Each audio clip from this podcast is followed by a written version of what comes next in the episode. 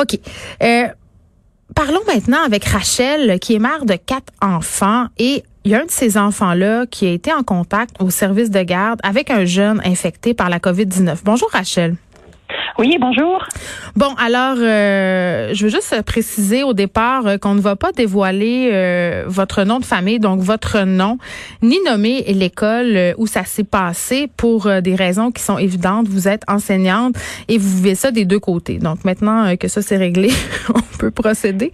Qu'est-ce qui s'est passé exactement la semaine dernière? Vous avez appris que votre enfant devrait passer le test de la COVID-19.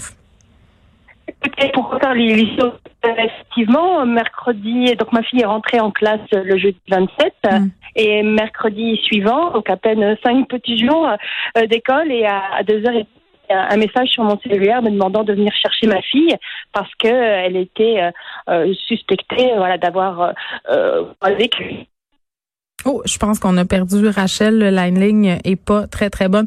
On va y revenir. Euh, on va essayer d'aller la rejoindre à nouveau.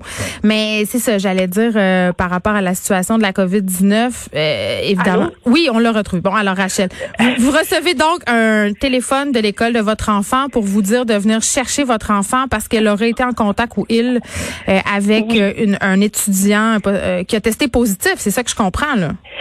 C'est ça. Donc, euh, sans, sans, me donner plus de, de, détails, donc je ne savais pas si c'était quelqu'un de sa classe ou quelqu'un de voilà de, de, son environnement. Donc, je suis allée aller la chercher et puis euh, les informations sont arrivées au fur et à mesure. J'ai compris que c'était pas sa classe qui était concernée, donc elle était simplement retirée de de, de sa classe, mais la, la, classe continuait de fonctionner avec l'enseignante.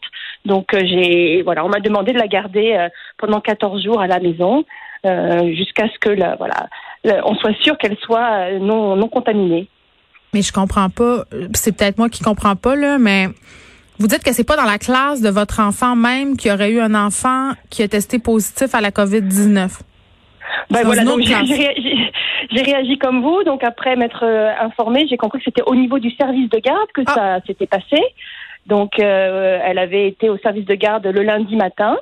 Et puis euh, à partir de là, vu que l'enfant avait circulé euh, hmm. euh, à ce moment-là au service de garde, elle a été mise sur une liste et elle devait donc rester en, en, en quatorzaine. Ben oui, parce que depuis le début hein, du plan pour la relance académique, c'est-à-dire la rentrée scolaire, on nous a dit, on nous a parlé des fameuses bulles, hein, Rachel. On nous a dit les élèves ne seront pas mélangés, sauf pour les services de garde où ça sera possible. C'est pas ça qu'on souhaite, mais ça se peut que ça arrive pour des raisons logistiques. Là, ce que je comprends, c'est que c'est ce qui s'est passé dans le cas de votre enfant. Voilà, c'est ça, c'est que le service de garde n'a pas n'a pas les moyens d'avoir un éducateur qui corresponde à chaque bulle de classe, qui hmm. plus est à 7h30 du matin, il va pas y avoir euh, je ne sais combien d'éducateurs pour chaque enfant qui correspond à chaque classe. Donc je comprends que à ce niveau-là, il y, ait, il y a un temps, on va dire, où, où les bulles sont complètement éclatées. Mm. Euh, et donc, euh, donc la, la, la, direction de la santé publique ne prend pas de risque. Elle demande une liste de présence. Si votre enfant est, est, est sur euh, est sur cette liste de présence, eh bien, on, on va pas mener une enquête pour savoir s'il a vraiment croisé, parlé, touché l'enfant en question. À partir de là, il y a un principe de précaution qui s'applique et, euh, et, et ce principe de précaution, je, ne le remets pas en cause, mais c'est tout ce qui, voilà, c'est tout ce qui se passe après que bah, peut-être on pourrait euh, essayer d'améliorer pour que l'enfant euh, ne se sente pas un peu ostracisé et puis surtout euh, contraint de ne plus fréquenter sa classe qui continue de fonctionner. Ben oui, puis parlons de transparence. Vous, quand vous apprenez ça, vous communiquez, j'imagine, avec l'école. Comment ça se passe, les communications? Bon, c'est un petit peu difficile pour avoir la, la, la véritable information précise. Il faut, faut, il faut demander. Hein. Les choses sont pas dites. Bon, je pense que c'est parce que c'est le début et je pense qu'il y a une communication qui doit être un petit peu plus, euh, euh, je dirais pas transparente parce que je comprends qu'on ne donne pas le nom de l'enfant, mais dire à, à, quel niveau mhm. les choses se sont passées et puis euh, rassurer et surtout expliquer pourquoi, même si le test est négatif, il faut continuer de garder l'enfant parce qu'il y a beaucoup de questions qui se posent. Ma fille encore ce matin comprenait pas euh, pourquoi elle, ne pouvait pas aller à l'école alors qu'elle a fait son test, qu'il est négatif et que et qu'elle est en pleine forme. Donc euh, c'est peut-être à ce niveau-là qu'il y a une communication qui pourrait être plus euh, plus précise, plus rassurante et, essayer un petit peu de, de, rendre la, la, frustration plus facile plus facile à vivre pour l'enfant. Mais est-ce qu'il y a d'autres enfants qui ont passé le test? Ah oui, je pense, oui, oui, oui, parce que bon, je, on discute entre parents et puis effectivement, il y a d'autres enfants euh, isolés comme ça de manière préventive, euh, non pas parce qu'ils font partie de la classe qui est fermée, mais comme ma fille qui ont été dans voilà au service de garde au mauvais endroit au mauvais moment mm. et puis ils apparaissent sur sur une liste. Donc voilà, tout le processus se met en route. Mais mais Rachel, vos trois autres enfants, est-ce qu'ils continuent d'aller à l'école? Alors le message était très clair. Les autres enfants euh, euh, pouvaient tout à fait continuer de fréquenter leurs écoles respectives. Euh, moi-même, je pouvais continuer d'aller travailler, sachant, comme vous le disiez, que je suis moi-même au contact d'étudiants.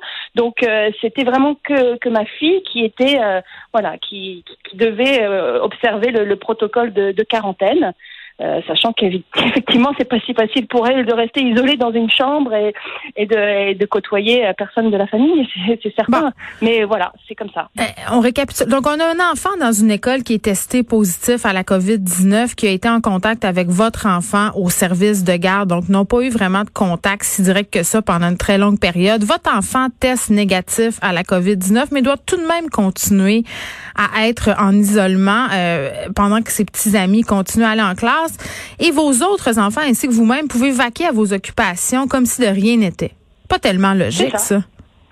Écoutez, voilà, on, on, essaye, on n'est pas médecin, on essaye de voilà, de, docilement euh, appliquer, de faire notre devoir de citoyen et de pas remettre en cause tout le processus, mais on se pose des questions, on essaye de hmm. effectivement de réfléchir sur la notion de risque euh, euh, en, contrebalançant avec le, profit qui voilà, le profit en l'occurrence de l'instruction de l'enfant qui qui est complètement euh, écarté, mis de côté, sous prétexte d'un risque extrêmement minime.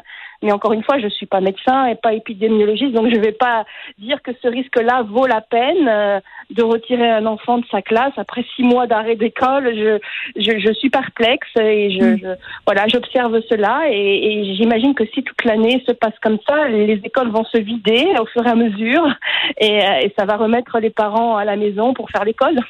Non, mais vous êtes une mère, vous posez des questions et on peut le comprendre. Et là, votre fille, euh, pendant ce temps, pendant ce temps où elle ne fréquente pas l'école, qu'est-ce qui arrive avec sa scolarité? Est-ce qu'elle fait l'école en ligne? Qu'est-ce qui se passe?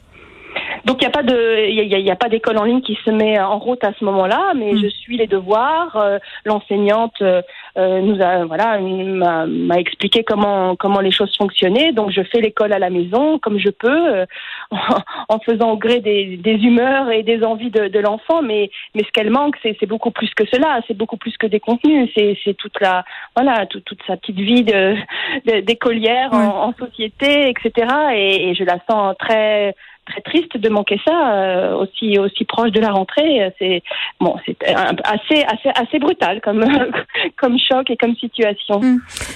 Globalement, euh, Rachel, est-ce que vous diriez que l'école de votre enfant, vous avez confiance euh, et qu'elle a bien géré cette situation-là? ce que je constate, c'est que l'école ne fait qu'appliquer ce qu'on lui demande de faire. Après ça, si hmm. si l'école jugent que ça va peut-être un petit peu loin, ils ne nous le diront pas et je, je ne sais pas dans quelle mm. mesure ils, ils, pourraient faire remonter au ministre une certaine forme d'esprit euh, critique qui consisterait à, à peut-être réajuster les choses, à proposer quelque chose pour ces enfants en quarantaine de manière concrète. Euh, euh c'est c'est peut-être le cas. Euh, J'ai aucune critique vis-à-vis de l'école. Je, mm-hmm. je, pense que c'est peut-être des décisions prises dans des bureaux qu'il faudrait revoir parce que sur le terrain, euh, quand on est effectivement parent d'enfants concernés, on, on, commence à, à, peser justement ce, ce, risque, ce profil-là, et à voir qu'il y a un rapport entre les deux qui est peut-être mal, mal évalué.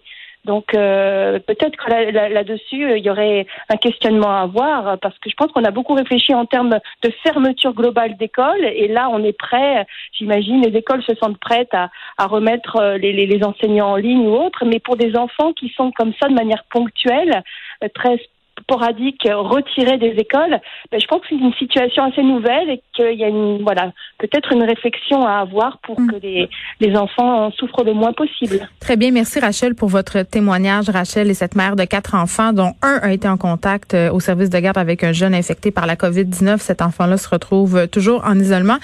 Et je veux juste euh, qu'on se rappelle ensemble, vous vous souvenez, avant la rentrée scolaire, une semaine avant d'aller à l'école, j'avais parlé avec quelqu'un de la santé publique par rapport à cette recommandation qui avait été faite de faire preuve, en fait, de discernement. Tu sais, sais, les gens de la santé publique étaient sortis pour dire là, les gens dans les écoles, les gens dans les services de garde, il va falloir un moment donné utiliser notre gros bon sens, c'est-à-dire bien entendu qu'on va pas retirer un enfant de l'école pour un nez qui coule, pour un enfant qui tousse deux trois fois, mais la vérité, puis elle l'a bien dit, Rachel, c'était intéressant de l'entendre. Elle a bien dit, euh, l'école fait ce qu'elle peut avec les informations qu'elle a, c'est-à-dire elle prend les décisions, elle, elle fait ce qu'on ce qu'on lui a dit de faire. Et là, le résultat, ben, c'est que sa fille à elle, elle est en isolement malgré euh, son test négatif à la COVID-19. Donc, euh, on sait pas trop pourquoi elle est gardée à la maison. Tu sais, à un moment donné, moins de paperasserie, peut-être plus de jugeote, c'est peut-être ce qu'on aurait besoin hein, dans notre euh, système éducatif. Mais bon, tout le monde essaie de ramener dans le ramener dans le même sens. Et des situations comme ça, il va en avoir quelques petites incongruités.